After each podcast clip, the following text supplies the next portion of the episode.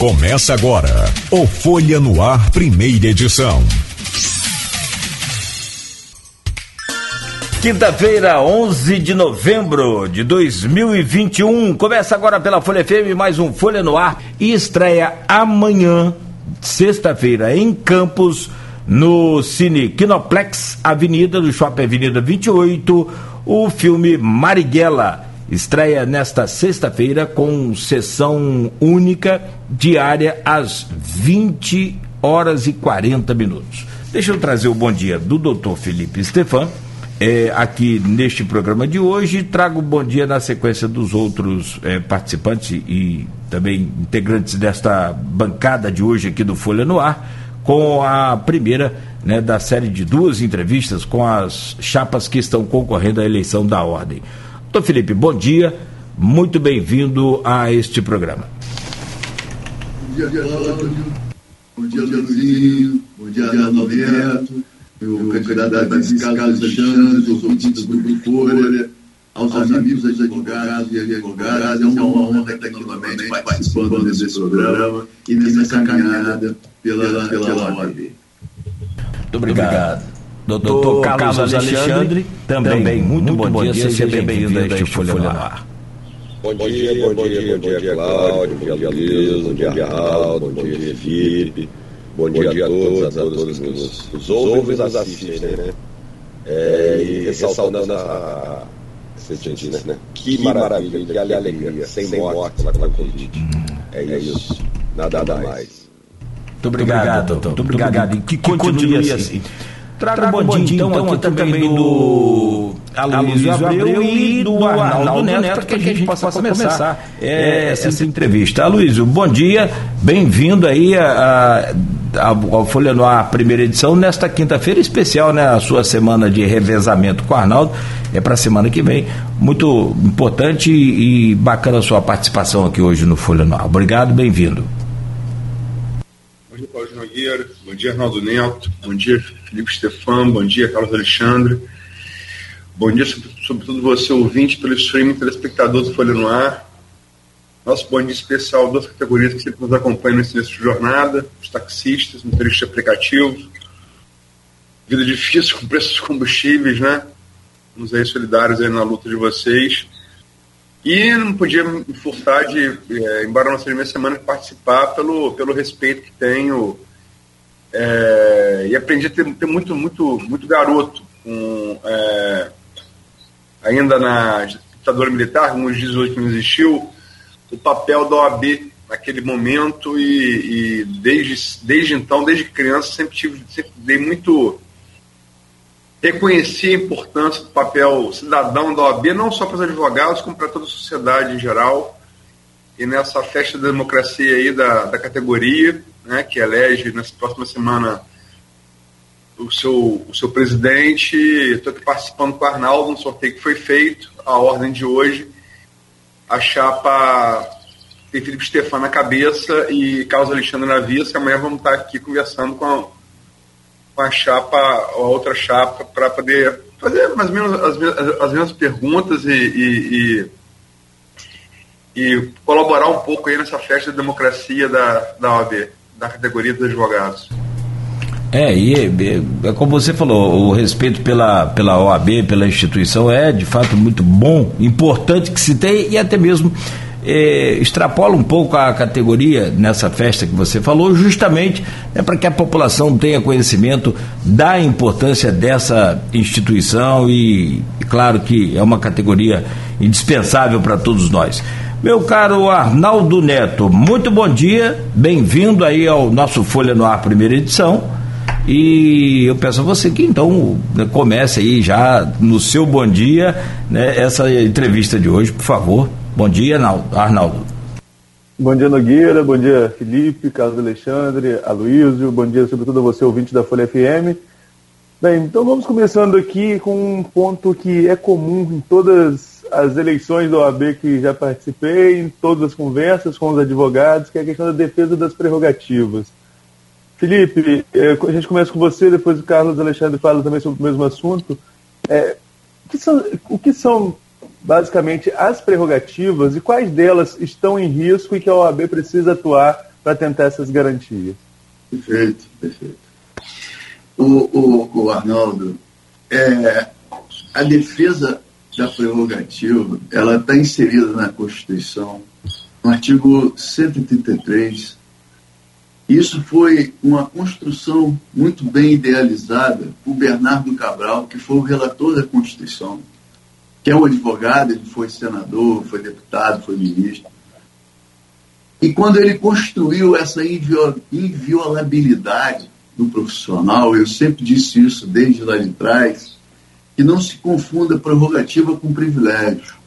A prerrogativa ela é exercida em benefício de outrem, o privilégio é em benefício próprio. A essa prerrogativa é dada a nós, advogados, a defesa do direito de terceiros. E quando um magistrado, um, um delegado de polícia, um servidor público, ou qualquer é, é, pessoa, agente público ou privado, que tenta limitar ou impedir o exercício profissional, ele está colocando em dúvida ou ele está contribuindo para não deixar o profissional defender o legítimo direito de terceiros. Então, o que, que é a importância da comissão de prerrogativa?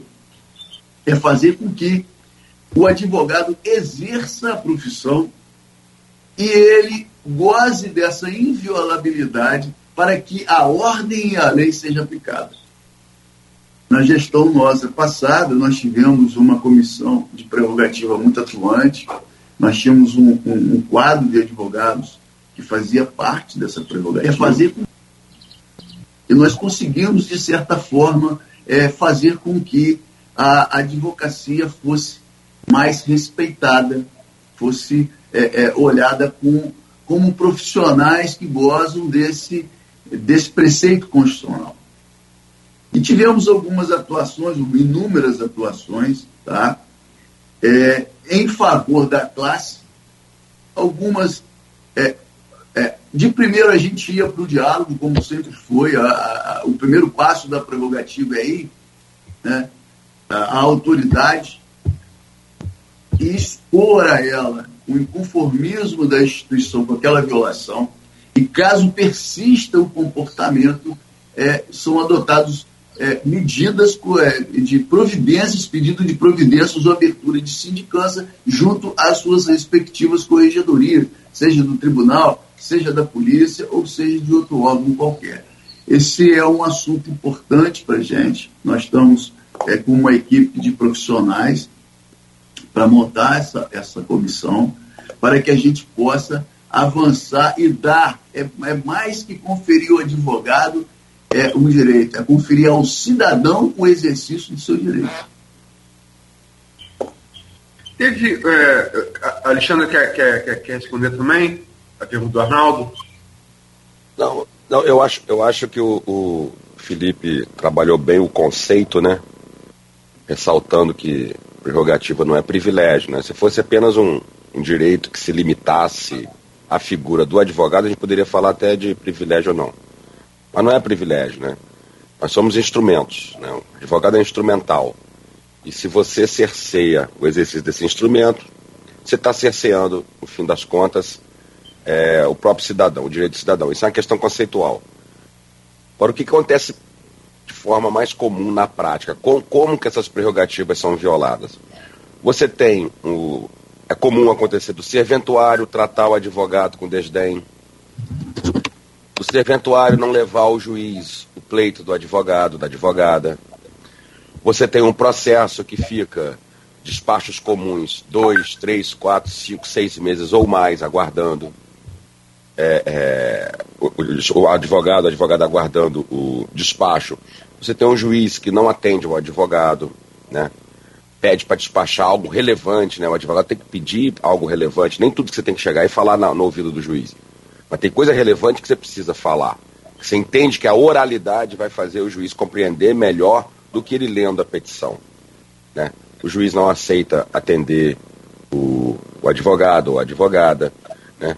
Você tem a própria falta de urbanidade, que é muito comum, a falta de urbanidade entre serventuários, policiais e todo e qualquer agente público com advogado. Isso precisa acabar, né? Eu acho que se o advogado ele, ele, ele não se sentir à vontade, não se sentir bem recebido no ambiente de trabalho dele, ele não tem por que trabalhar, ele não se sente motivado, ele não se sente respeitado, isso é um absurdo. Agora, Felipe, foi o que o Felipe falou, assim, o primeiro passo é o diálogo. E eu sou a favor do diálogo no primeiro momento. É sentar, arrumar a casa e falar assim, olha só, juiz, juíza, converse com seus serventuários, partindo de Vossa Excelência. Vamos primeiro tratar o advogado, advogada com mais urbanidade, vamos tratar, uh, ouvi-lo, vamos ver o que ele está pedindo. Agora, no segundo momento, se persistir né, esse tratamento ruim, esse tratamento desrespeitoso, nós temos que elevar o tom, a OAB precisa elevar o tom, ainda que chegue até o CNJ. É inconcebível que no, nos dias de hoje, já, com tanto ódio espalhado pelo país, que o advogado, advogada, no exercício da sua profissão, não tenha sequer, não, sequer se sinta bem, sequer se sinta bem recebido o seu ambiente de trabalho. Então, acho que é, é prerrogativa é isso. É, prerrogativa, a gente, eu costumo dizer que é um pouco que é, enxugar gelo. Né?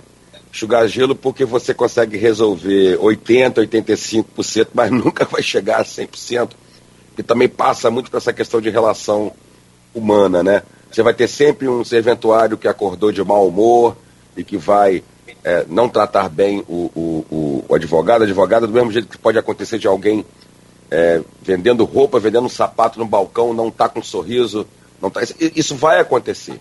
O que não pode é virar sistêmico, o que não pode é ser estrutural, que é o que a gente tem hoje. Assim, não são casos isolados de, de, de distrato com o profissional virou a regra.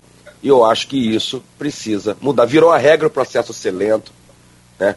virou a regra o advogado não ser atendido, né?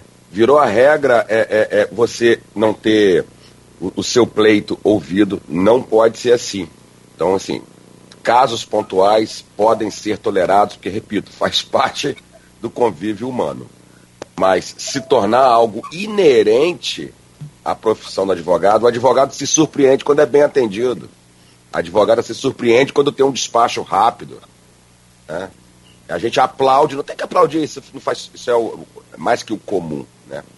Então, é, é, enxugar gelo nesse sentido. Assim, realmente, acho que não, não vai haver uma presidência que vai conseguir resolver isso 100%.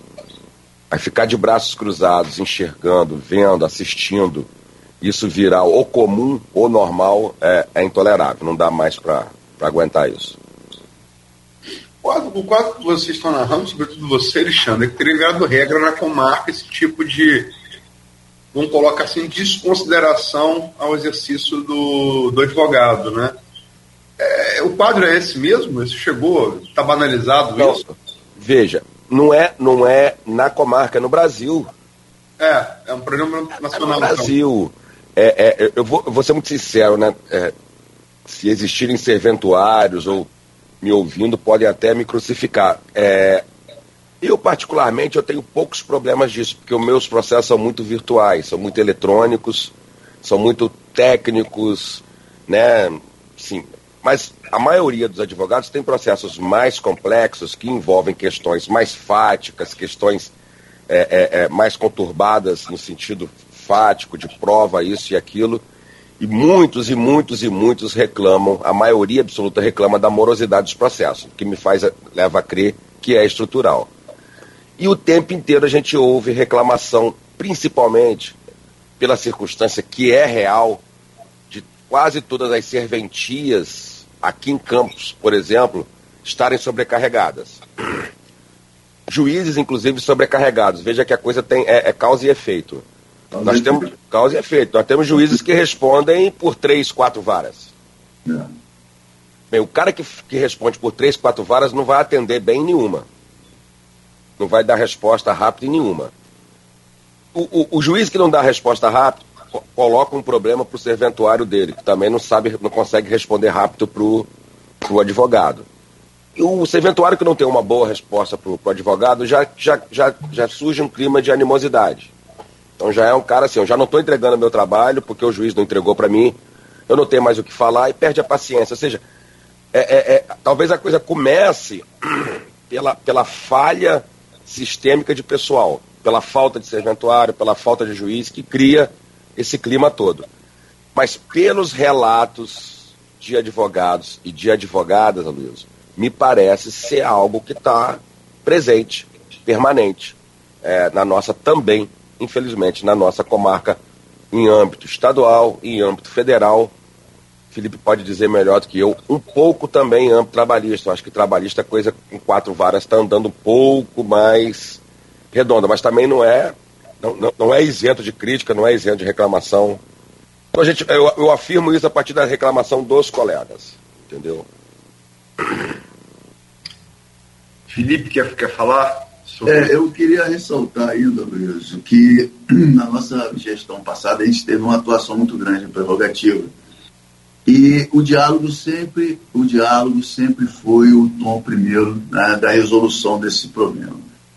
Mas em alguns momentos é, não é confortável, não é uma coisa que traz prazer, mas nós tivemos que mover representações né, junto às corregedorias.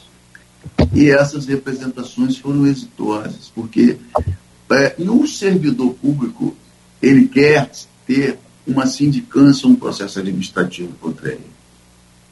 Então a, a, a comissão ela não pode se furtar também a fazer, adotar as medidas legais, como até o próprio Carlos Alexandre falou mais cedo, seja junto à corregedoria ou seja junto ao CNJ.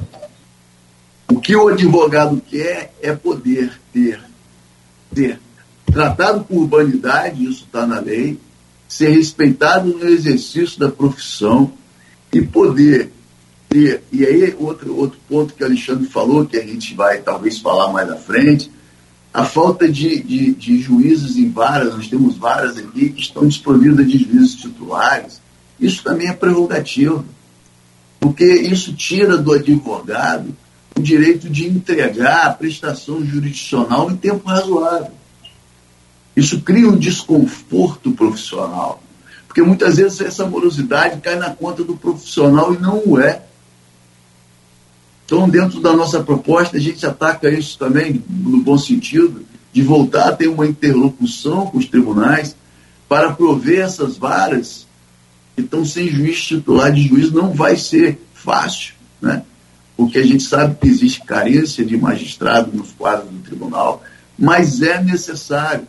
É necessário hoje que a instituição vá para o Tribunal de Justiça, tenha um diálogo permanente com a presidência, no sentido de tentar prover as varas de juízes, e com a corregedoria, no sentido de prover serventuário. Eu acho que a realidade hoje da nossa comarca é, é nós temos um, um grande número de, de serventuário e nós temos um grande número de estagiários. Eu sou a favor do estágio, tá? mas existe uma carência de servidores. Há coisas que o estagiário ainda não está preparado. E aí só o serventuário que tem, ele foi preparado através de um concurso, né? E ele passa por um treinamento que ele é capaz de fazer. Então, às vezes, a gente, a gente sente, nós que somos advogados atuantes e outros, vê muito erro de, de processo. E a gente sabe que aquele erro ali foi porque o profissional ainda não conhece o processo, seja ele o processo civil, o processo penal. Então a gente precisa é, fazer esse trabalho, isso para mim também é prerrogativo. Você ter juiz na comarca, você ter serventuário na comarca. Alexandre falou uma coisa importante, é, em São João da Barra, salvo o melhor juízo, me parece que é um juiz para duas varas cíveis, dois juizados eleitoral. Essa informação eu tive essa semana. É desumano. Então há uma morosidade né, em que ela desagrada o advogado e ela está na prerrogativa, como eu falei no início, o advogado ele, ele, ele tem que trabalhar com desenvoltura para entregar a prestação jurisdicional. E se ela demora muito, a prerrogativa dele está sendo violada. Não é só a falta de urbanidade, é também a morosidade injustificada. É que é, essa coisa que vocês, vocês dois tocaram, é, na, bateram muito nessa tecla da prerrogativa, distinguindo a prerrogativa de privilégio. É, no meio, no meio de vocês, é, é, muito comentado.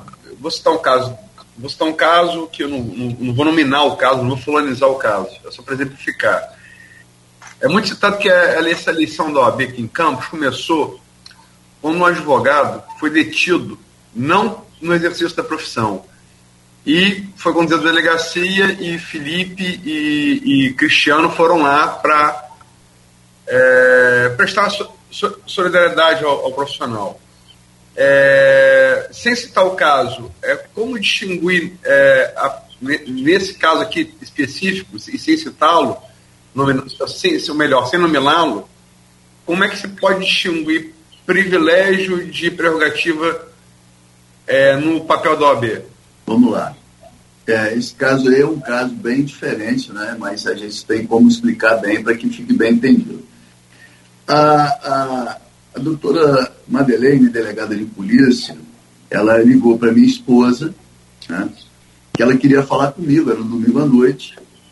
E eu, ela atendi o telefone, não sabia do que se tratava, e ela falou, Felipe, eu não conheço a atual diretora da OAB, não, não sei quem é presidente, e eu tenho o seu contato, tomei a liberdade de te ligar, tem um advogado lá que está detido, né?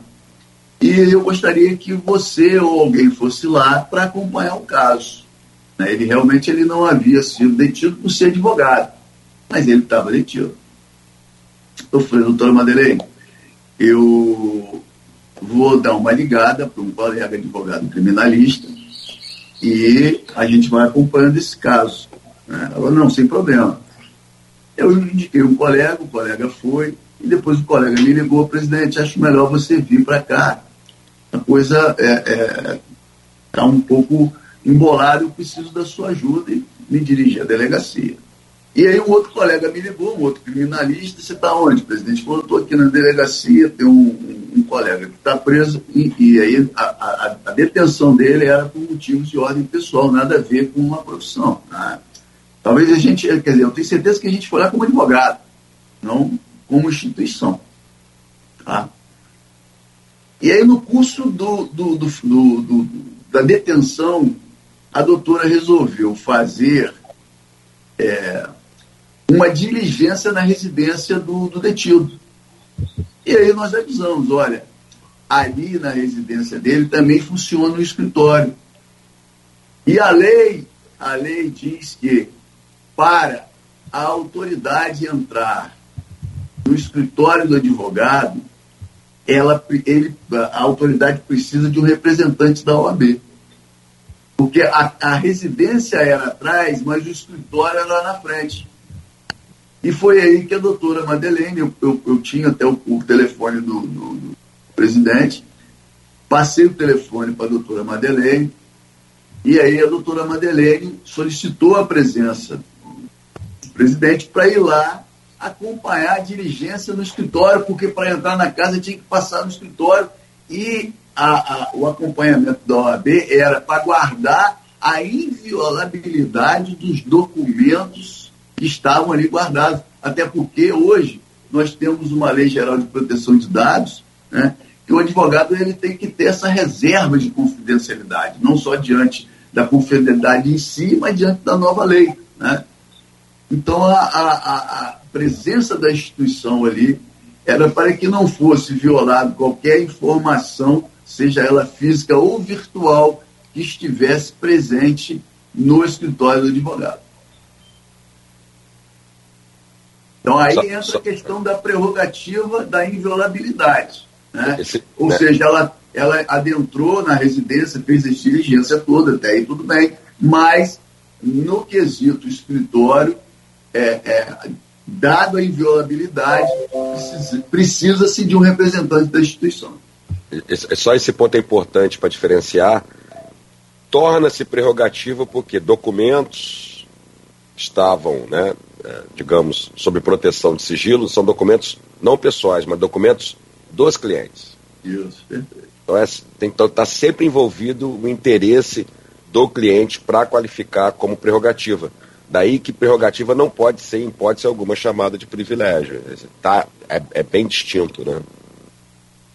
Bom, tem uma, uma pergunta aqui do, do grupo de WhatsApp deste programa e do blog Opiniões, que é do Aloísio, e vem do também advogado Hanania Moujin, Moujin, né?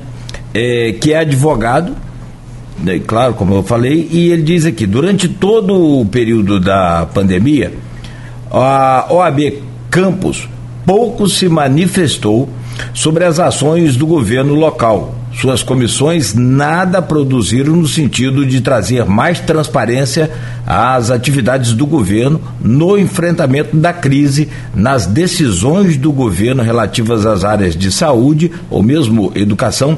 Ele também é presidente do Sindicato dos Pais de Alunos da Rede Privada de Campos, né, de, de rede privada. Aqui os doutores acreditam esse vácuo vez que a ordem sempre foi das mais atuantes instituições da sociedade civil no que pertine à fiscalização dos órgãos públicos e das garantias dos direitos civis individuais. Teriam a, ah, efetuado algo diferente se fosse a administração de vocês? Felipe, por favor. Quer falar, Alexandre? Posso é, é, eu bato muito nessa tecla, né?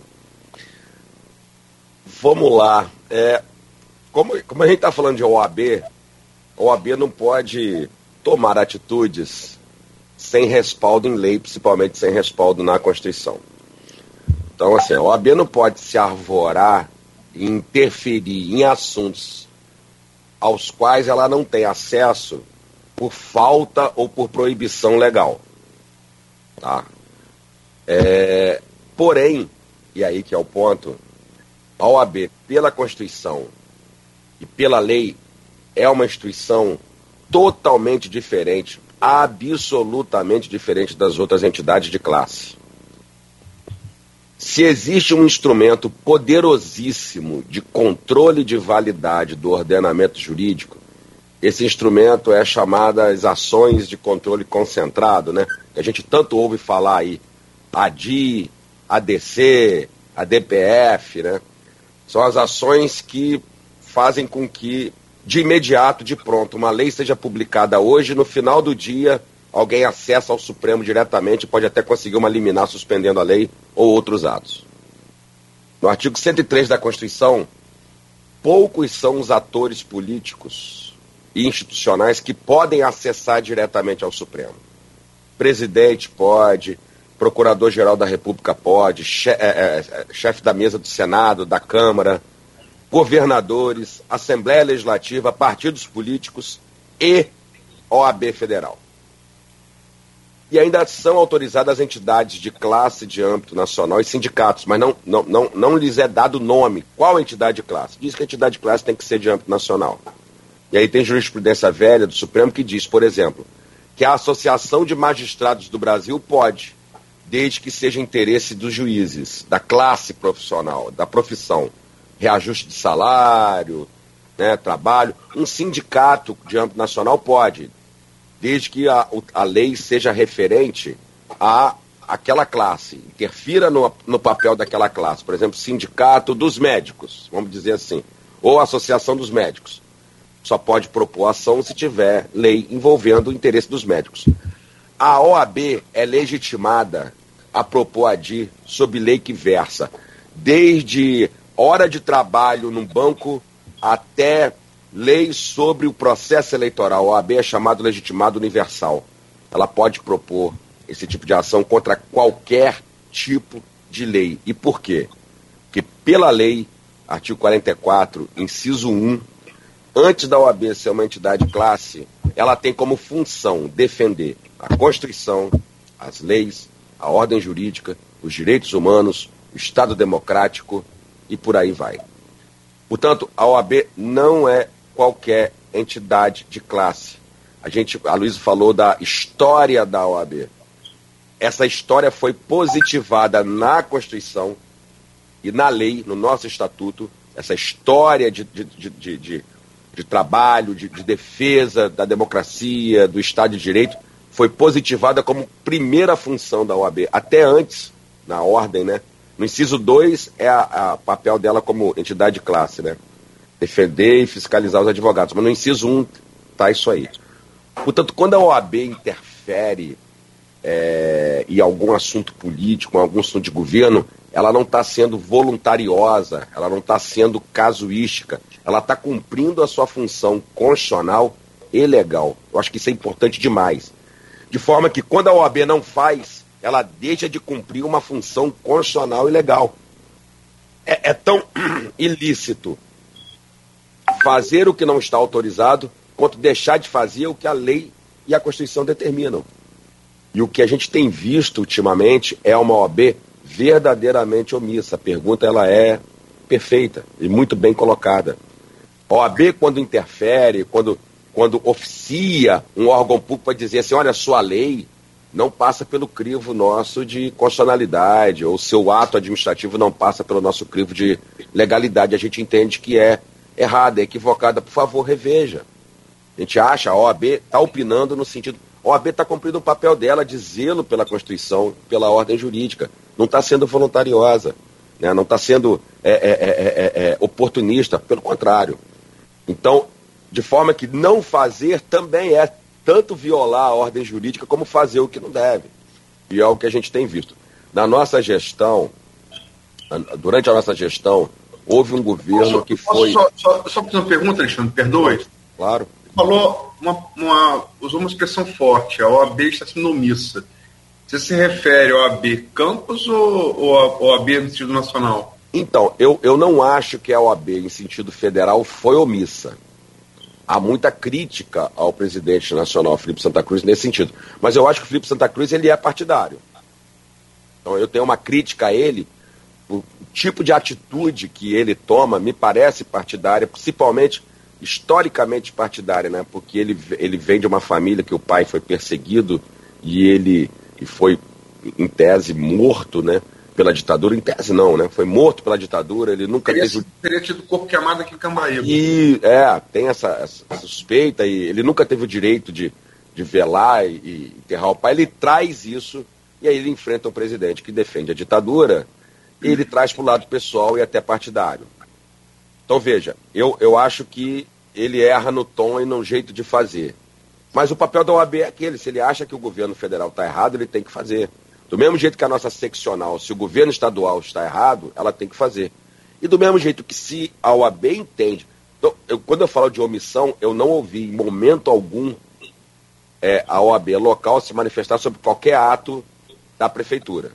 Então eu só posso concluir que ou ela está sendo omissa ou a prefeitura só fez coisa certa, coisa boa. Né, coisa legítima. E assim, eu acho que nem tanto ao céu, nem tanto à terra.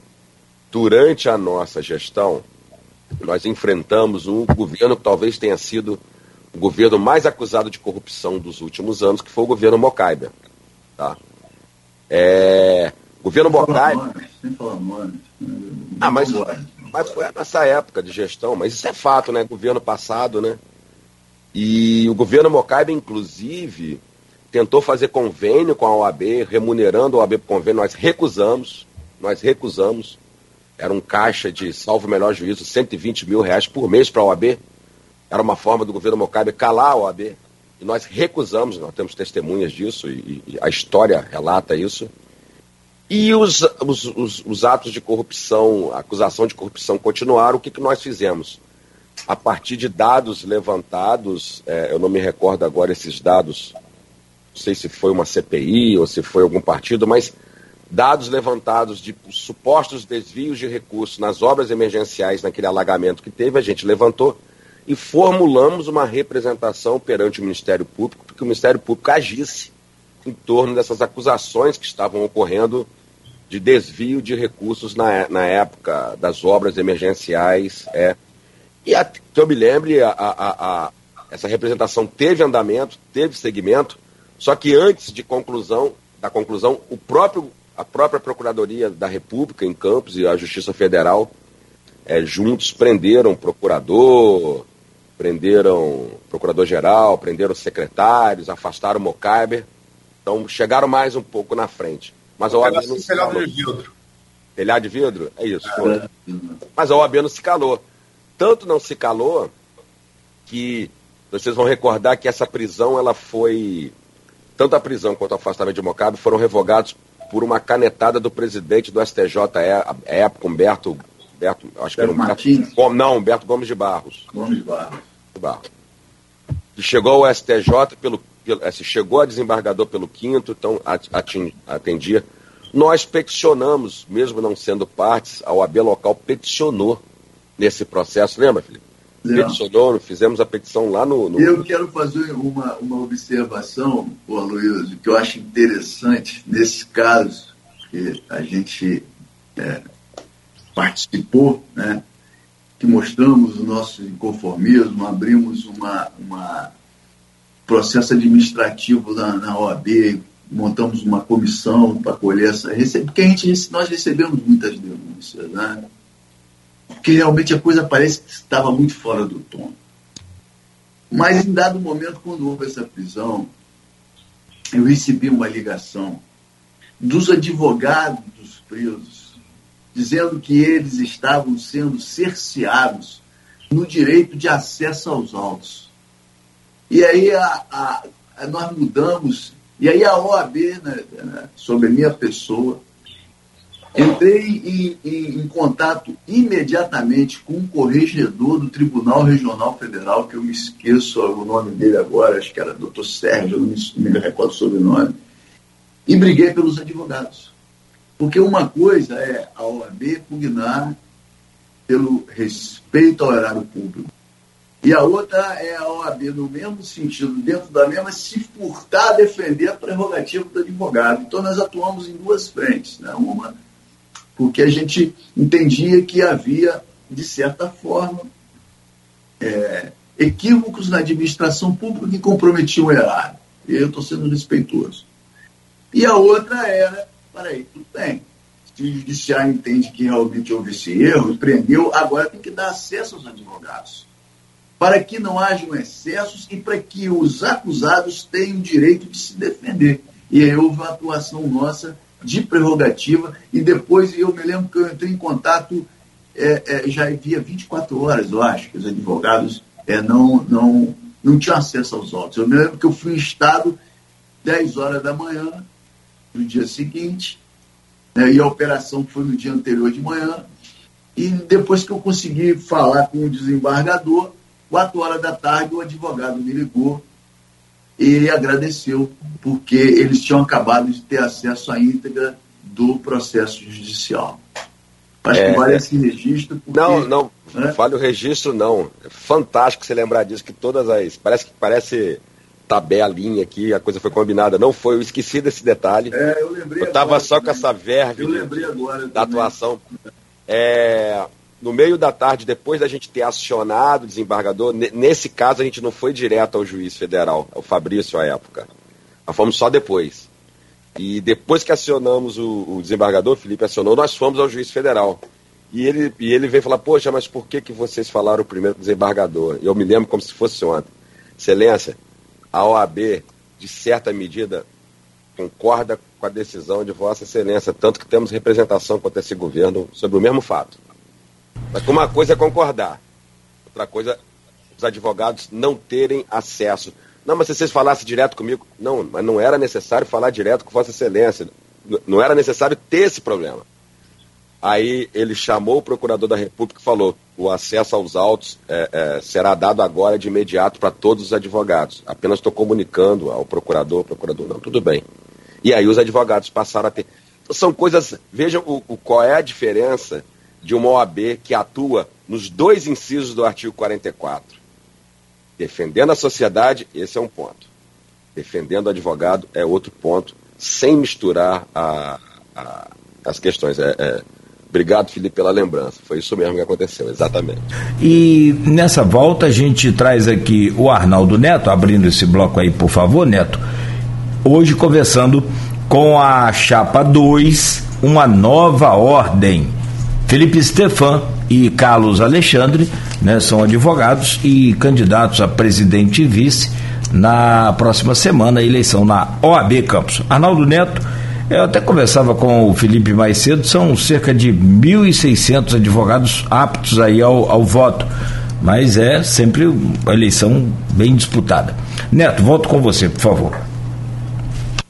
Vamos lá, Felipe, vai, esse bloco agora a gente pautou a questão da morosidade judiciária, que a gente já até deu uma pincelada lá no bloco anterior, né? É, mas é, é essa... Isso, né? Sim, sim. Mas o, há uma impressão popular muito forte né, dessa lentidão da justiça. Há uma reclamação muito forte. E aí você pode pegar em qualquer área. Né? A eleitoral, às vezes, agora está um pouquinho mais rápida, mas, por exemplo, criminal, né, São João da Barra, por exemplo, tem um processo que é, que é icônico, que é a morte do radialista é, Renato Machado, que tem oito anos não é julgado. Essa morosidade na questão do processo é, é, é muito. É oito anos lá, só para reclamar, acho que são nove anos já.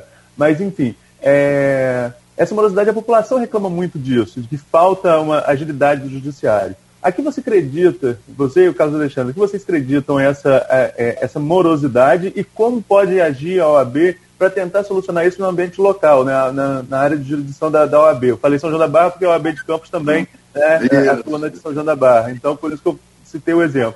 Mas, enfim, como pode agir para tentar agilizar essas questões? Arnaldo, a pergunta é muito pertinente. Eu quero só fazer um registro. Né? A OAB é a 12 subseção, porque ela engloba Campos, São João da Barra, São Francisco, Cardoso e Talva. Né? Então, são cinco municípios sobre a, a, a égide da administração da instituição.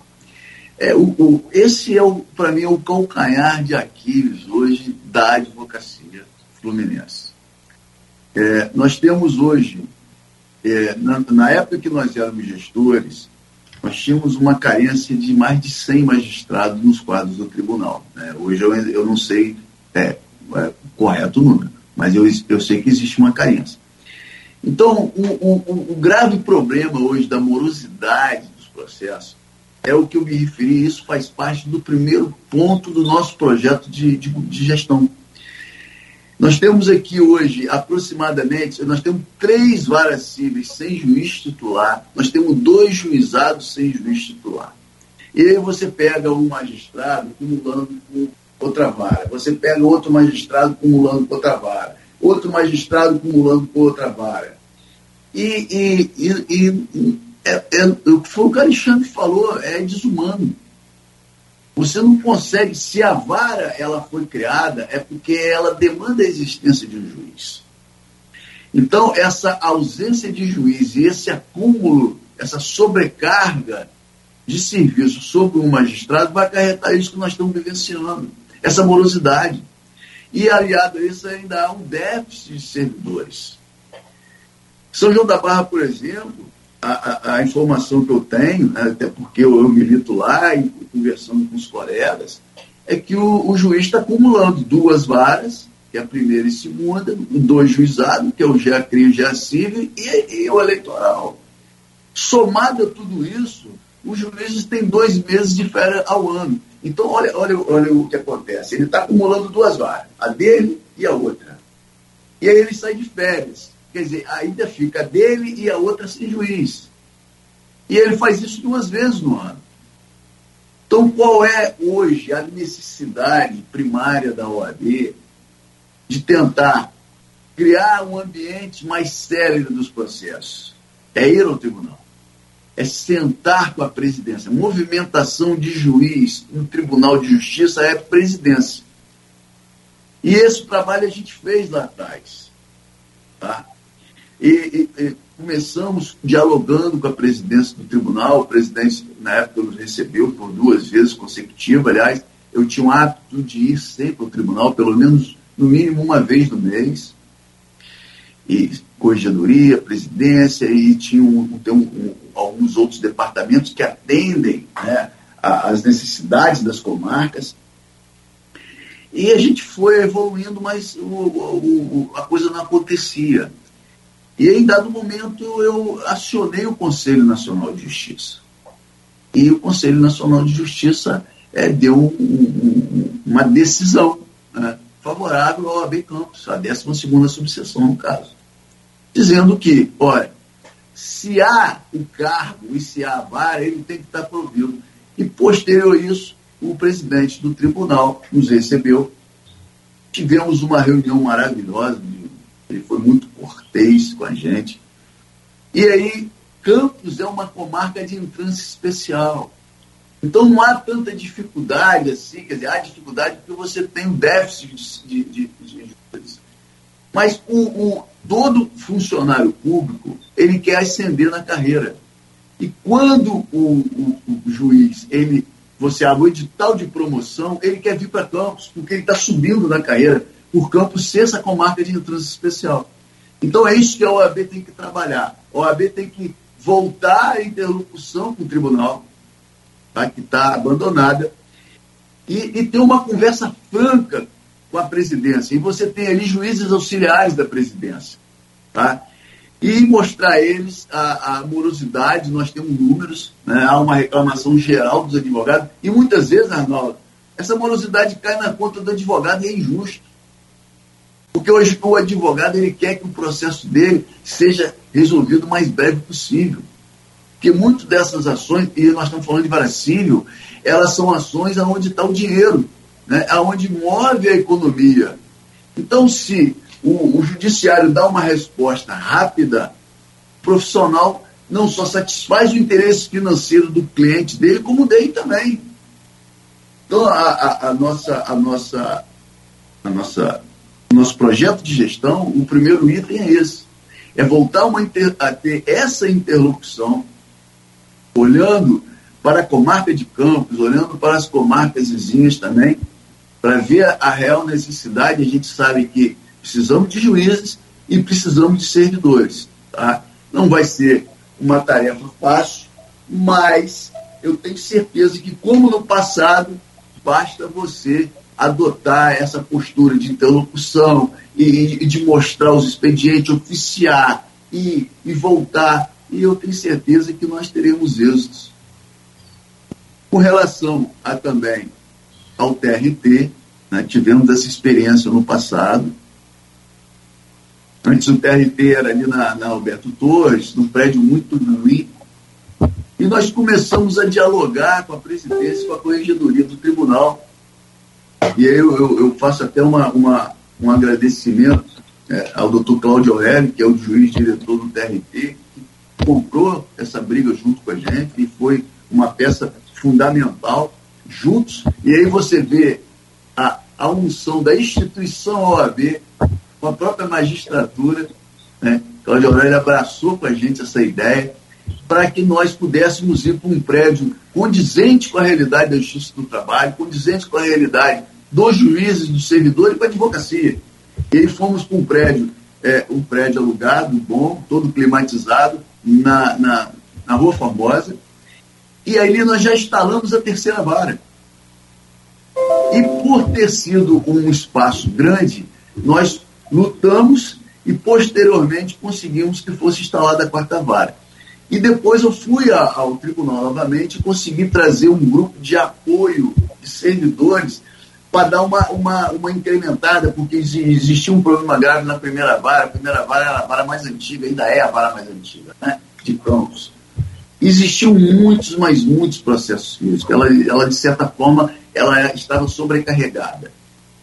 E aí eu veio um grupo de servidores do Rio de Janeiro, era para ficar aqui três meses, ficaram nove meses, fizeram um trabalho brilhante, acabaram que foram para outras varas também, e a Justiça do Trabalho ficou redonda. Os processos levavam aí, em quatro meses você já tinha é, distribuído audiência e sentença. Então, é, é, o judiciário trabalhista ficou aí fechado é, o ano passado, desde de, nós estamos de abril do ano passado, acho que até esse mês, há, um, há uma, uma, um anúncio deles que iriam abrir ontem, hoje. Né? Nós precisamos retomar o diálogo com o tribunal para recuperar esse dinheiro perdido. Porque o que está em litígio ali na Justiça do Trabalho é verba alimentar, é verba do trabalhador. E não é justo que, nesse momento de dificuldade financeira, não haja um feedback do tribunal. E conhecendo o tribunal como eu conheço, eu tenho certeza que seremos bem recebidos e eu tenho certeza que é, é, a nossa, o nosso projeto vai, vai é, avançar em alguns pontos nesse sentido. É... Desculpa, pode falar, Alexandre. Não, deixa eu trazer alguns fatos que podem, no primeiro momento, causar espanto, mas se a gente fizer uma reflexão maior, isso é muito Brasil, né? É, primeiro, primeiro fato, é, Campos tem uma vara de, de dívida ativa né, municipal, de dívida ativa estadual. E eu sou muito, eu tenho, tenho muitos elogios a fazer aos serventuários dessa vara. Eu acho que lá anda os processos bem. É, há, uma, há um rodízio muito grande de juiz, toda hora muda o juiz daquela vara, isso é ruim. Mas o pessoal corre atrás, tenta resolver os problemas. Muito do trabalho que fazem lá é feito por estagiários, né? Isso é comum nas serventias, né? Você tem estagiários que fazem aquele trabalho manual, né? Não necessariamente o intelectual, mas fazem aquele trabalho manual. O interessante nessa vara é que, não sei se a maior parte, mas sei que grande parte dos estagiários da vara de dívida ativa municipal é fornecida pela prefeitura, remunerado pela prefeitura. Ou seja, eu estou dizendo que lá tramitam processos em que ou o município é autor ou o município é réu. Os estagiários que lidam com esses processos, manuseando esses processos, são estagiários remunerados e cedidos pela prefeitura. Sim, em qualquer lugar do mundo isso seria, isso soaria estranho demais. É, eu tenho a mais absoluta certeza que isso não interfere nos julgados. Eu tenho a mais absoluta certeza que as decisões são tomadas independentemente disso. Mas o, o só fato de ser assim causa estranheza causaria estranheza em qualquer lugar do mundo. A nossa realidade é que a gente não pode abrir mão disso, senão se, se, se existe demora nos processos, imagina sem esse, essa, esse apoio, essa ajuda. E a gente tenha que aceitar algo que parece estranho, né? que é o réu fornecendo estagiário. Se eu tenho a mais absoluta certeza que se fosse outro tipo de réu, não aceitaria estagiário. Não, deixa o estagiário do meu escritório ajudar vocês aí. Claro que não mas porque é poder público, que a gente presume idoneidade, e eu tenho certeza que essa idoneidade ela, ela se manifesta, mas é estranho. Mas é estranho em qualquer lugar do mundo. Né? É, é no mínimo um, um, uma tensão com o princípio republicano. Né? Mas a gente tem que aceitar, tem que tolerar e até bater palma, que se não fosse isso seria mais demorado ainda. Né? Então, Para se ver o tamanho da lacuna do buraco de número de serventuários, de funcionários para a demanda que existe. E um outro segundo ponto, a gente vive o tempo inteiro, a toda hora, com falta de juízes.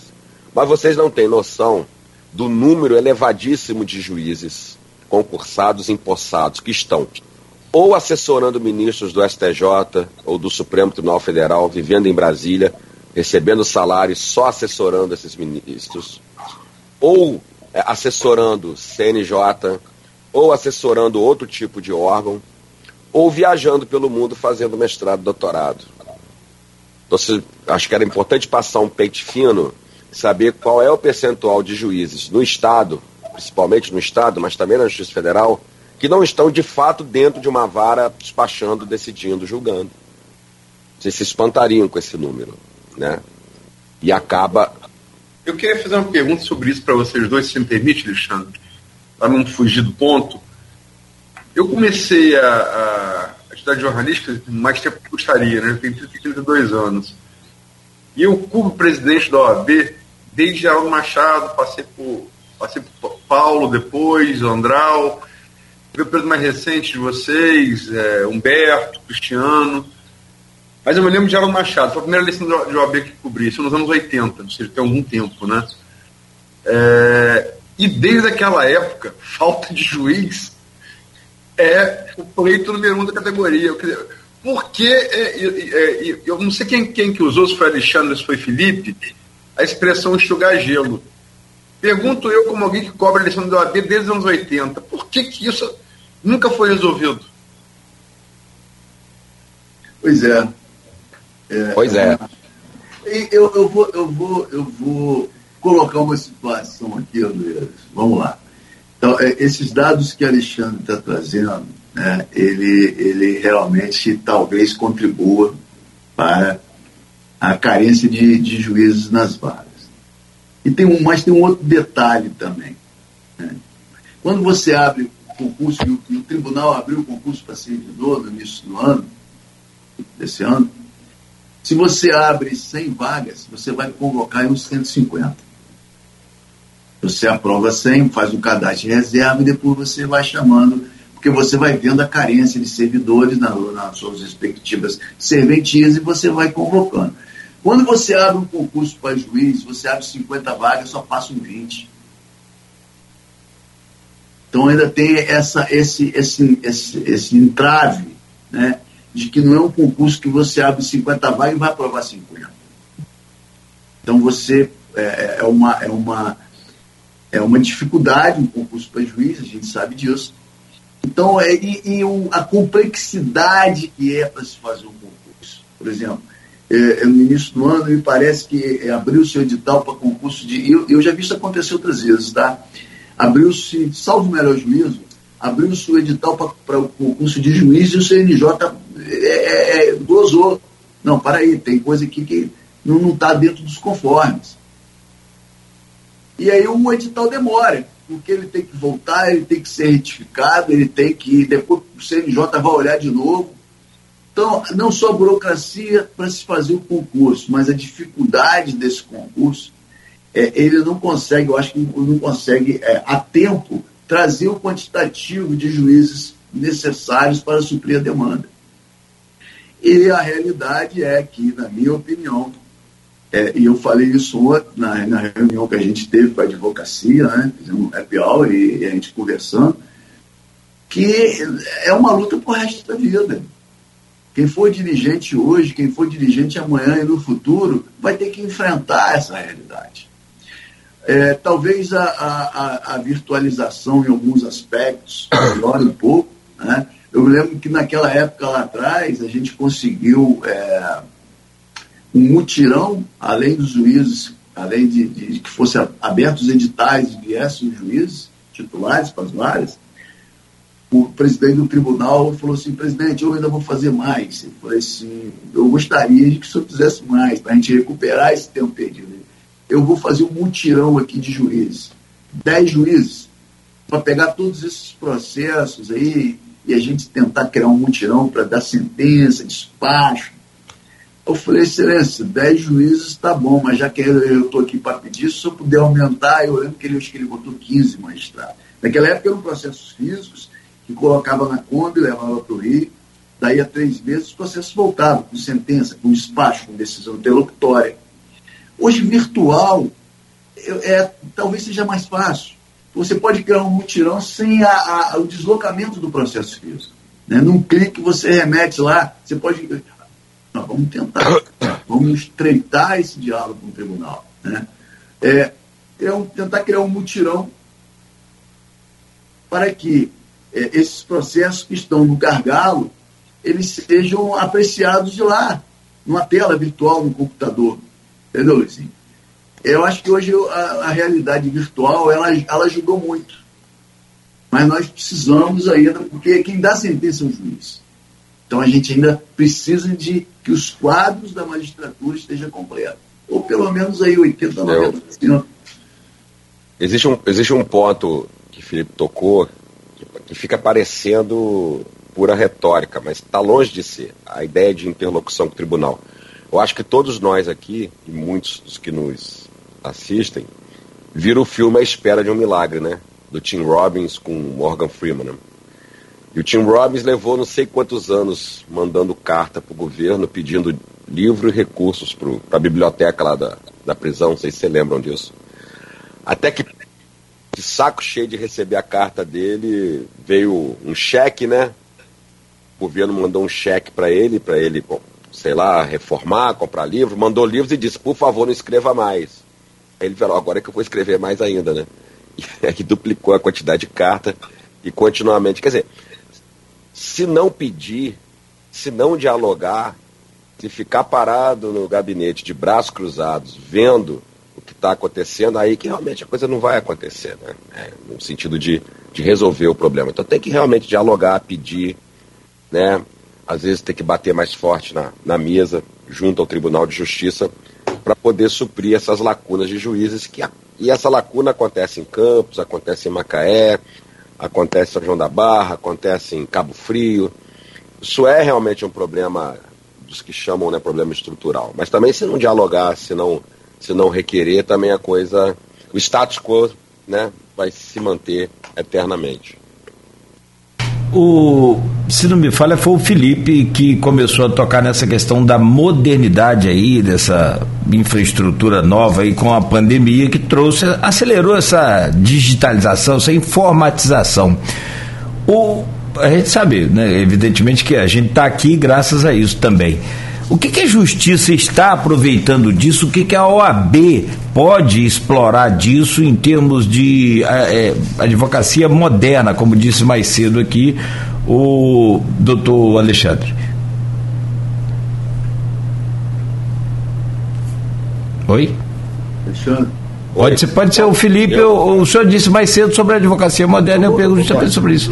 Sobre, sobre empreendedorismo na advocacia e depois eu quero ouvir o Alexandre, que são dois tópicos novos, é, que, contemporâneos, e afetou, afetou, abraçou a advocacia no meio dessa pandemia, como o Cláudio bem disse, que é o empreendedorismo na advocacia e as inovações tecnológicas. Né? De repente, é, nós nos vimos, é, é, é no bom sentido, atropelados por, olha, agora é uma audiência virtual, olha, agora a gente já vinha sofrendo essa mutação com peticionamento eletrônico.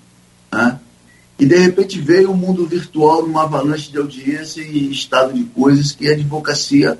E aí, o que o advogado também, ele se surpreendeu, porque hoje é, o advogado ele precisa se expor mais. Ele precisa. A rede social hoje é um caminho de conhecimento, de interação.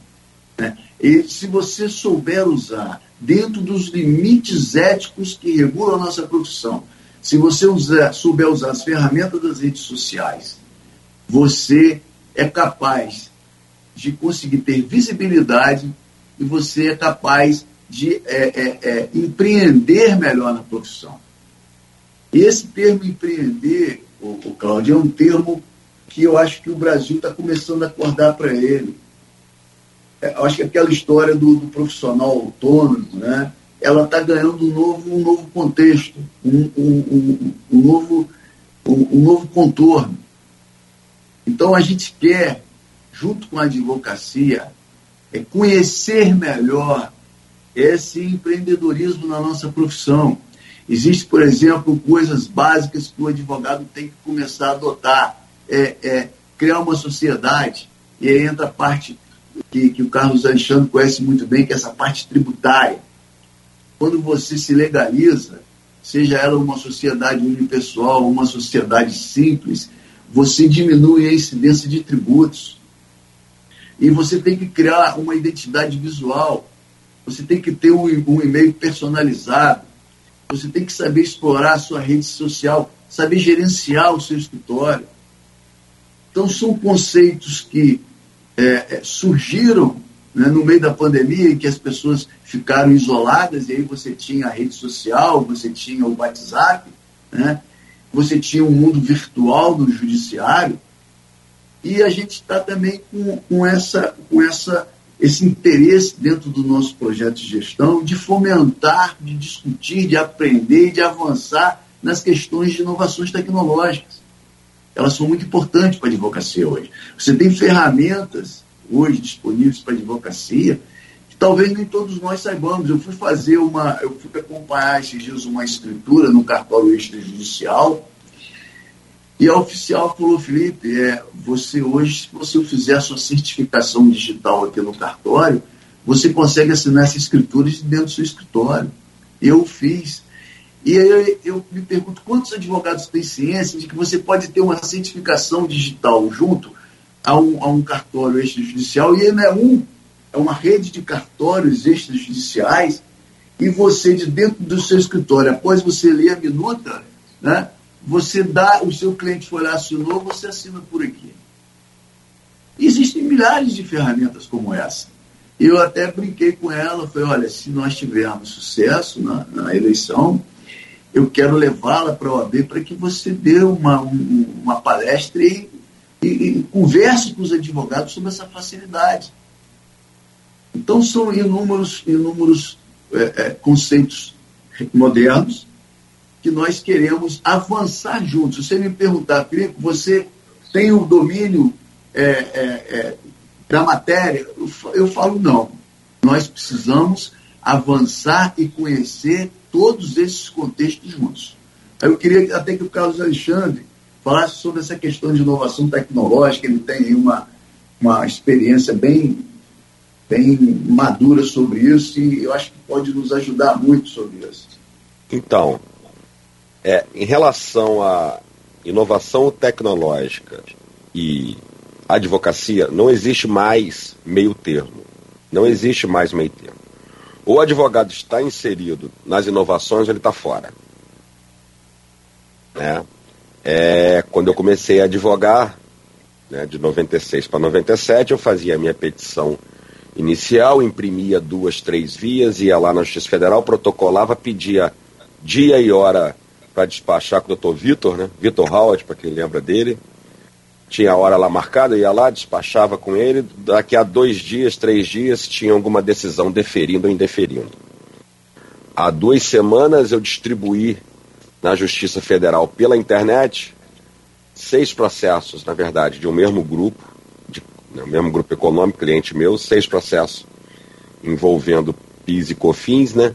Eu digitalizei todos os documentos, antigamente a gente ia para o cartório é, autenticar, eu digitalizei todos os meus documentos junto com a estagiária, coloquei documento 1, documento 2, 3, fiz a petição inicial, transformei em PDF, apertei um, um, um botão e, e protocolei a petição. Três dias depois, eu não sei se o juiz ele é alto, ele é magro, ele é gordo, ele é baixo, eu não sei, nunca vi, não sei quem é. Em três processos, um juiz deferiu a liminar, nos outros três mandou, outro juiz mandou falar sobre o valor da causa. E ponto. Ponto. Então, essa é a nossa realidade hoje. Já, já no Supremo, há uma triagem via inteligência artificial dos, dos recursos. Os recursos chegam com determinado código, já tem um robozinho lá que fala: esse código aqui é o tema tal, o Supremo já disse que não tem repercussão geral, sai na hora a decisão negando o recurso e o recurso vai para o lixo. É. Já o robozinho pega o código, não, esse processo aqui é tema tal, e redistribui para os ministros de acordo com o tema tal. Então, essa é a realidade. Não existe meio termo. E aí, o que, que eu acho que a OAB tem que fazer? E aí a gente realmente vê que nós estamos ficando velhos. Quando nós assumimos a gestão, começou a história de certificado digital. Nós temos lá registros que pela primeira vez nós fizemos cursos de capacitação digital. Mas qual era a capacitação digital? Ensinar para advogado para advogado o que era um certificado digital e o seu possível uso em processos eletrônicos que estavam só começando. Hoje nem o certificado digital necessariamente é mais utilizado. Hoje é um login e senha.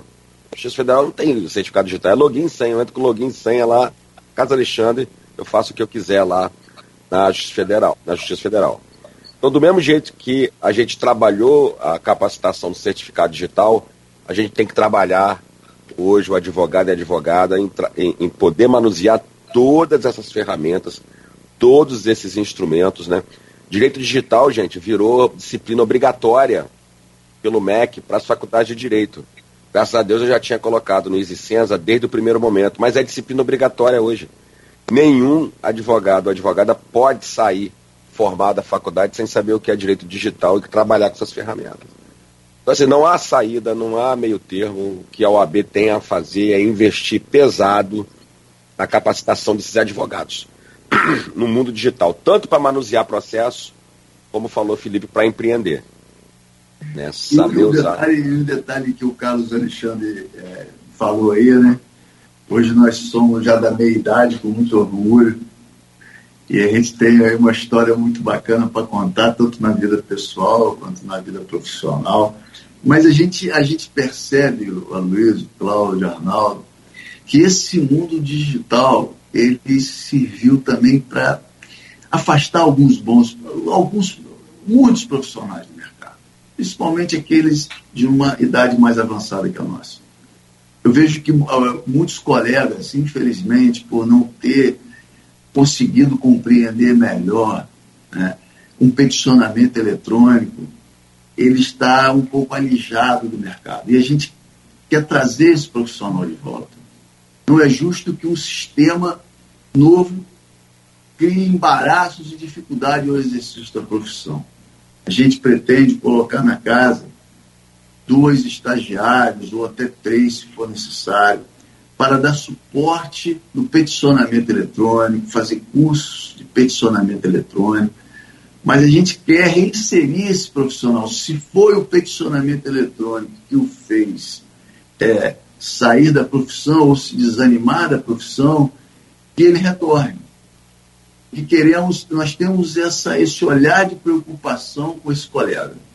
Então está dentro do nosso escopo a gente tentar montar na casa essa estrutura para dar suporte aos profissionais. Neste programa de hoje, estamos recebendo aqui o Felipe Stefan e o Carlos Alexandre. Eles né, fazem parte da Chapa 2, uma nova ordem, eleição para a OAB, 12 subseção, Campos, na semana que vem. E na amanhã, na sexta-feira, estaremos recebendo né, os integrantes da Chapa 1.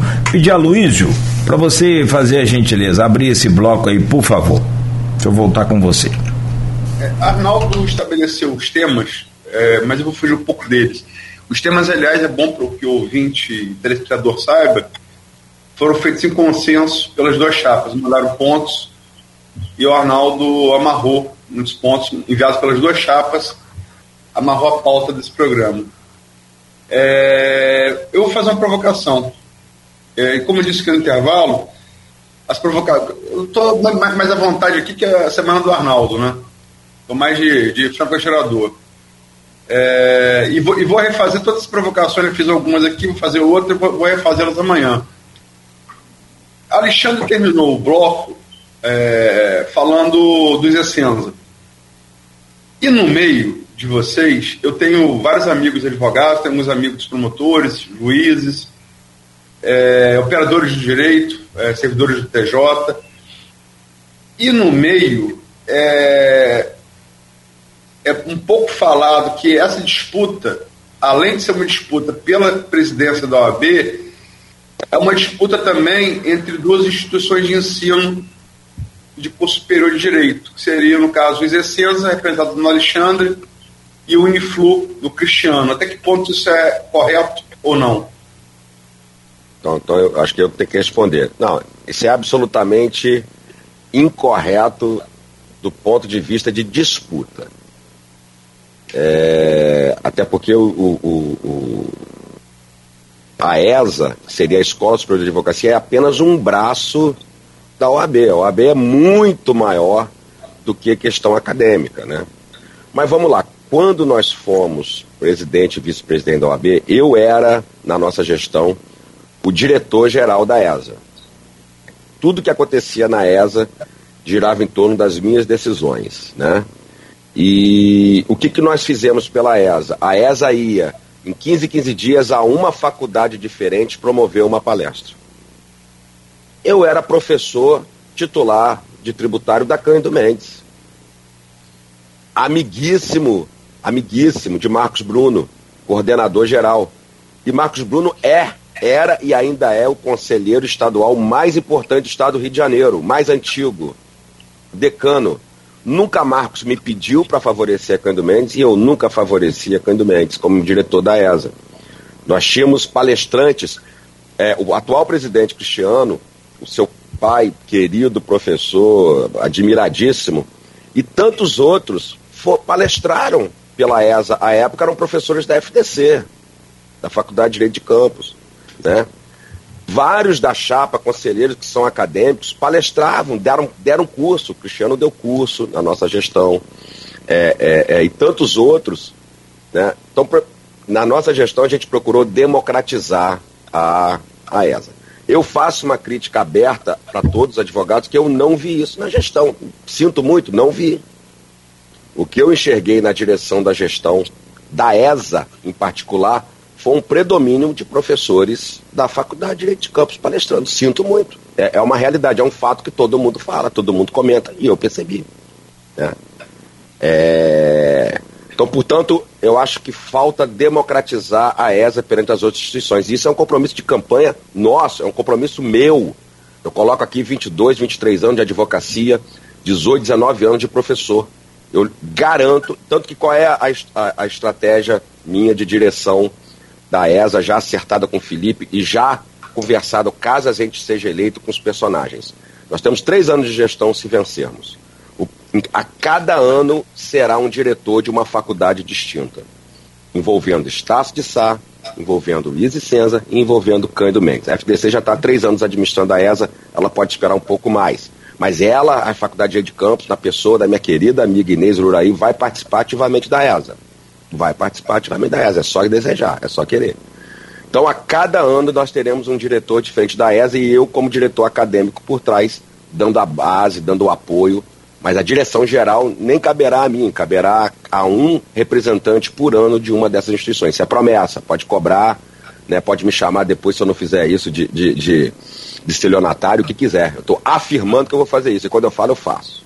Então não tem essa questão de disputa. Tem a minha vontade, a vontade de Felipe de democratizar a ESA, da ESA não ser apenas uma, uma, um órgão, uma comissão de uma faculdade só, de uma instituição só, que infelizmente é o que eu, eu percebi. Pode apontar um ou outro professor de outra faculdade dando curso, apresentando, pode. Mas o predomínio era absoluto. Então dava para perceber uma certa, digamos, preferência para uma instituição. Felipe, queria falar um pouco também sobre esse processo eleitoral deste ano, que tem algumas novidades. É, uma delas é essa questão da paridade de gênero, cota racial, é, e também é uma eleição dentro de uma pandemia ainda, né? mesmo que já estejamos um pouco mais avançados, estamos falando aí da, da mais uma semana sem óbitos em campos, graças a Deus continue assim, mas enfim, ainda vivemos uma pandemia. Qual está sendo o diferencial? Você já disputou duas eleições, como você todas essas mudanças para esse, esse ano e qual é, é, a dificuldade de atrair o advogado a participar do pleito nessa, nessa eleição? Perfeito, perfeito. É, as mudanças foram muito valorosas, né? na medida em que você cria, é, é, você busca trazer para o contexto da gestão né, uma, uma igualdade maior, né, uma participação maior. Nós escolhemos advogados que têm todos esses perfis, a gente tem 50% realmente de mulheres, isso para mim é uma honra muito grande. E eu quero registrar aqui que quando nós fomos gestores, eu e o Carlos Alexandre, o nosso braço direito era Inês Lulaí, a quem a gente é, denota um respeito e uma admiração enorme. É, é, e ela muitas vezes puxava a nossa orelha, né? Como, como pessoa mais experiente que eu era, e a gente. Nós éramos um, um, um trio bem, bem interessante. E Inês foi uma pessoa que nos inspirou muito. Né? E quando nós, e quando estava vencendo o nosso segundo mandato, a gente pensou em fazê-la presidente. É, ela que não aceitou a missão. Ela falou, não, Felipe, eu, como ele também, eu me senti presidente. Você nos deu tanta liberdade de, de, de ação, de, de. Nós nos sentimos partícipes é, é, da gestão como presidente, porque eu, eu dei autonomia né, para ela como secretária-geral, dei autonomia para Carlos Alexandre como vice, como dei para as comissões trabalharem. Então, hoje, essa realidade de você é, ter um, um, quantitativo maior de mulheres é muito bom. E é, também tem a questão da, da, da, cota, que eu achei maravilhoso. A cota estabeleceu lá 30, a gente acha que nós botamos até mais do que a cota. Né? Todos que a gente botou ali são pessoas que eu conheço e que eu admiro. Então, no fundo, Arnaldo, foi assim a questão, foi a resolução, mas muito mais os profissionais.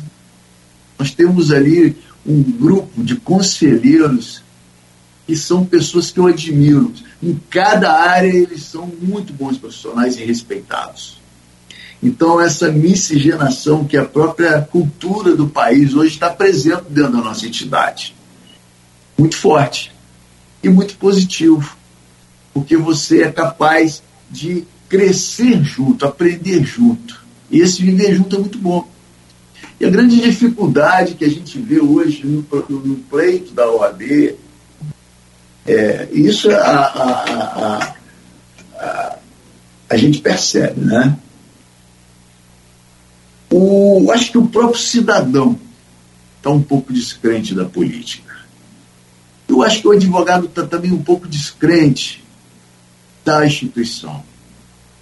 Talvez por tantas omissões, talvez por não ter encontrado o feedback que esperava, principalmente na pandemia. Né? Então há, um, há um, um, um olhar meio, puxa, será? É isso mesmo? Podemos acreditar? Então, o que a gente está construindo na nossa caminhada é proposta, compromisso. Quando a gente construiu o nosso projeto, nós construímos em cima de algo que a gente já trabalhou. Com essas inovações que nós temos, a gente está deixando claro que vamos aprender juntos, para que, e se você olhar o projeto, ele está de encontro à realidade da advocacia. E a gente não quer se perder. Porque nós sabemos que a nossa gestão vai ser pautada por aquele, por aquela regra, por aquele norte que nós traçamos. Talvez muitas coisas no decorrer da caminhada mudem, porque é normal, né? a mutação das coisas ocorre, é, mas muda uma coisa aqui, mas muda uma coisa ali, mas o eixo central é o que está ali, e, e vem de enquanto advocacia. Quando vocês falaram de ESA aí, nós precisamos também, como o Carlos Alexandre falou, não só democratizar a ESA, mas fomentar cursos que passem pelo dia a dia da advocacia. Nós tivemos aí uma reforma trabalhista, precisamos é, é, é, fazer um curso sobre a reforma trabalhista. Pretendemos fazer um, um curso sobre cálculo trabalhista. Hoje, para você ajuizar a ação, você tem que liquidar ela primeiro, uma reclamação. Precisamos é, estudar, aprofundar nosso conhecimento sobre o processo civil. Precisamos, o Carlos Alexandre está disposto a organizar um curso de tributário constitucional, isso é muito válido. Ano que vem nós temos eleições, quando eu fui presidente, é, é, na nossa gestão, sempre coloquei um curso de direito eleitoral na nossa casa, com bons nomes de direito eleitoral, e sempre foi casa lotada. Então a gente quer trabalhar essa ESA e a gente quer trabalhar a advocacia de modo a eles voltarem ao OAB e voltarem a acreditar no OAB. E o, o, o primeiro item, o primeiro tema que a gente usou para a nossa caminhada é acolhimento. A gente quer uma OAB de portas abertas para receber os advogados, para que eles tenham acesso não só às suas dependências físicas, mas acesso à diretoria e às comissões, para que possamos juntos, dentro das áreas das comissões, evoluirmos, aprendermos e crescermos profissionalmente. Bom, tem uma pergunta aqui no streaming do, do Face que vem também de um advogado e, aliás, são várias perguntas aqui, mas um, uma participação interessante do João da Costa Cunha. Então faço a vocês aí, Felipe e Alexandre. Bom dia. Sabendo que o voto dos advogados e advogadas é casado a favor da seccional, que representa o estado do Rio de Janeiro, e subseção, que representa a região, a Chapa 2 apoia quais candidatos para a seccional RJ? A continuidade da gestão atual ou a mudança? E no que tange à independência financeira da subseção, é verdade que o presidente da subseção fica com o pires na mão? Eu até lembrei do. Fica, fica com a é, tigela na mão. Diante da, da seccional, Lembrei do caso do prefeito. Mas vamos lá, o Alexandre o, e o Felipe, por favor. A pergunta vem do. do ou as perguntas vêm do ouvinte João da Costa Cunha. Então, é, nós estamos bem independentes né, nessa, nessa questão. Nós temos um compromisso com a nossa chapa, chapa 2, temos uma relação muito boa com o atual presidente, com o Luciano Bandeira. Estivemos no Rio de Janeiro já com ele duas vezes. Tivemos um, um diálogo muito profícuo, muito é, esclarecedor sobre, sobre a possibilidade de êxito. E, e, é óbvio que a gente sabe que a subseção de, é, precisa dessa dobradinha. Eles precisam de nós aqui, nós precisamos dele lá. Né? Construímos um diálogo muito bom com ele, com o tesoureiro e nós temos eleitores é, que votam na chapa 1, nós temos eleitores que votam na chapa 2, nós temos eleitores que votam na chapa 3. Chapa 1, 2, 3 do Rio, não do pode Rio, confundir. É. Do Rio. Tá? E nós não estamos, é, de certa forma, nós estamos deixando o nosso eleitor à vontade. E nosso, e nosso membro de chapa à vontade. É, e o nosso membro de chapa à vontade. Tá? O que a gente está pedindo, Cláudio, é que foque na, na chapa 2, que é a nossa chapa aqui da subseccional. Tá? Até porque eu não fui procurado né, pelo candidato da, pela candidata da chapa 2 do Rio, nem, pela candidata, nem pelo candidato da chapa 3. Nós não fomos procurados por, pelos outros candidatos. Conhecemos de vídeo, mas pessoalmente nós não tivemos nenhum encontro.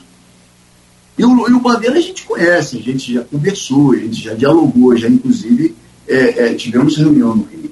Então nós queríamos é, focar no nosso projeto de gestão e deixamos que os colegas fiquem à vontade, os membros da chapa, para que eles façam as suas opções. Ontem fizeram então, essa pergunta no, no, no de... grupo nosso de WhatsApp da chapa, está lá registrado. Desculpa, Alexandre. Cada um escolhe. Deixa eu só, eu fiquei na dúvida agora aqui. Mas o voto, segundo o João da Costa Cunha, é casado? Ou não? não? Mas eu acho que não. o casado, não, não, é, eu acho que o casado é que no, no mesmo dia, né? Ah, tá, tá, tá, tá, tá, tá, tá, tá. Você escolhe, você tem a cédula que você escolhe, o candidato do Rio e o candidato da subseção, tá? O voto é casado, não a chapa.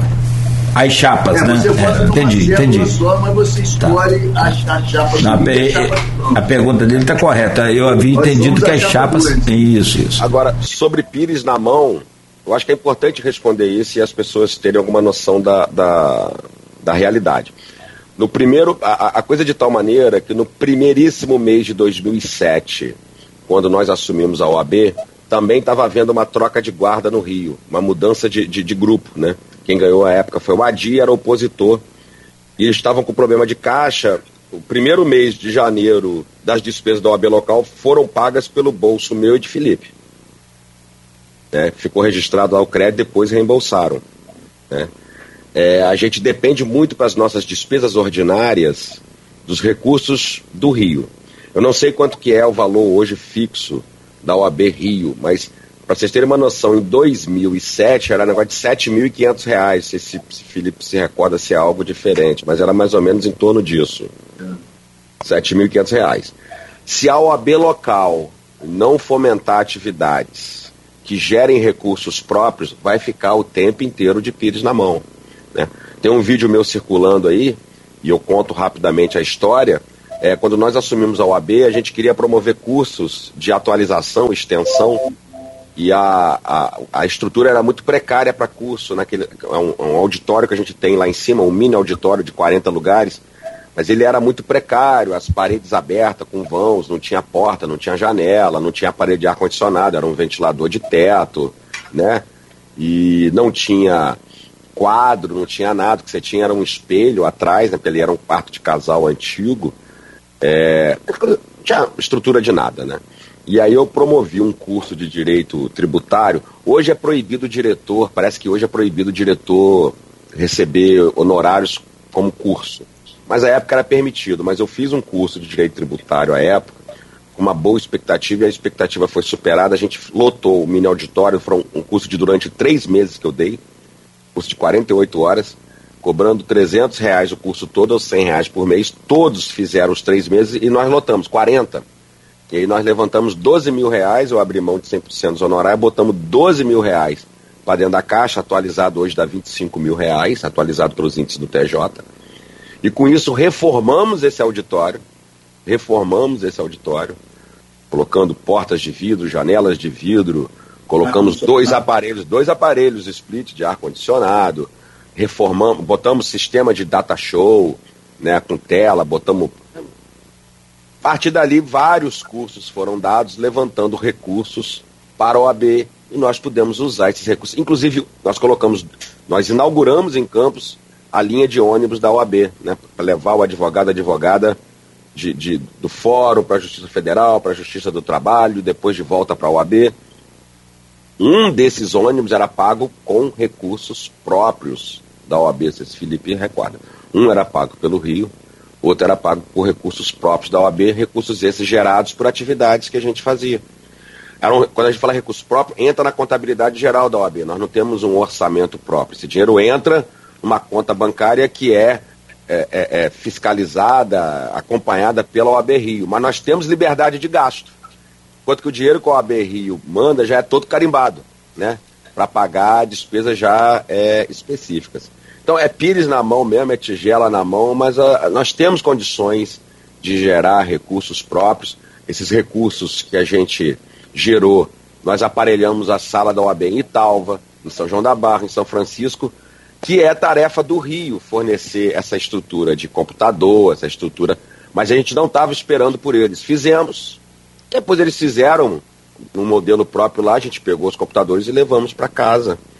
Então, assim, pires na mão, mas com, com, com criatividade e vontade dá para fazer. Beleza.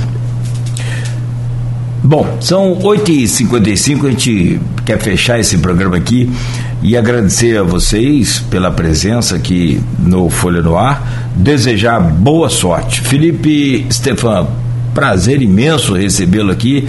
Da minha parte é a primeira vez, fico feliz né, e desejo a você e a sua chapa uma excelente eleição, que corra tudo bem. Boa sorte para você. Valeu, muito obrigado ao Grupo Folha da Manhã, a Cláudio, Arnaldo Neto, Carlos Alexandre, e pedir aos amigos advogados e advogadas, terça-feira que vem tem eleição, compareça, é muito importante, é, não deixa de ser um ato importante para a democracia e somos candidatos pela Chapa 2. Muito obrigado a todos vocês e pelo carinho da audiência. Tá certo. Doutor Carlos Alexandre, muito obrigado também pela presença do senhor. Boa sorte aí nessa empreitada, mais, mais uma vez, né? Não, nós, eu e nós agradecemos a você, Cláudio, a Luísa, ao Arnaldo. Grande abraço, Felipe, a gente se vê mais tarde. E assim, um grande abraço, vários abraços aos colegas advogados, advogadas, como o Felipe falou, dia 16 estaremos lá, terça-feira na OAB e que vocês façam a escolha consciente, democraticamente livre e correta, de acordo com, com o desejo de cada um, com o desejo da classe. Grande abraço. Deixa eu chamar aqui então o Aloysio Abreu também para se despedir dos convidados, Aloysio. Fica à vontade. Desejar sorte aos, aos candidatos, a Felipe e Carlos Alexandre, assim como farei também amanhã os candidatos da outra chapa estarão aqui sendo entrevistados, e que, independente do resultado, vença a democracia nessa, nessa instituição é, é, tão importante na história do, do, da, República, da República, do Brasil, que me fez desde garoto ter muito respeito à, à instituição, que vença a, essa instituição que vença a democracia, né, independente do resultado. E para que isso aconteça, eu acho que a Folha cumpre um papel correto que dá o mesmo espaço, mesmo, mesmo tempo às duas chapas. Sucesso aí a todos. Obrigado, obrigado Oi, gente, ó, muito obrigado aí, boa obrigado, sorte para vocês. Que, né, se, como a gente, o Aloysio falou, mas a gente vai falar também. O Arnaldo, por favor, né? Fica à vontade para se despedir também do pessoal. Opa, agradecer, agradecer ao Felipe, ao Carlos Alexandre e complementar o que a Luz falou, né? Que vença a democracia, que a OAB possa continuar a cumprir seu papel de defesa dessa democracia. Acho que a importância da OAB é, é algo mensurável para a democracia brasileira e a gente torce para que tudo corra bem e boa sorte aos candidatos. Obrigado. Obrigado, fiquem com Deus. Valeu. Valeu, valeu. Abraço aí. Sucesso. Bom, vamos nessa. Fechando aqui o programa, amanhã de volta às sete da manhã com Folha no Ar, primeira edição.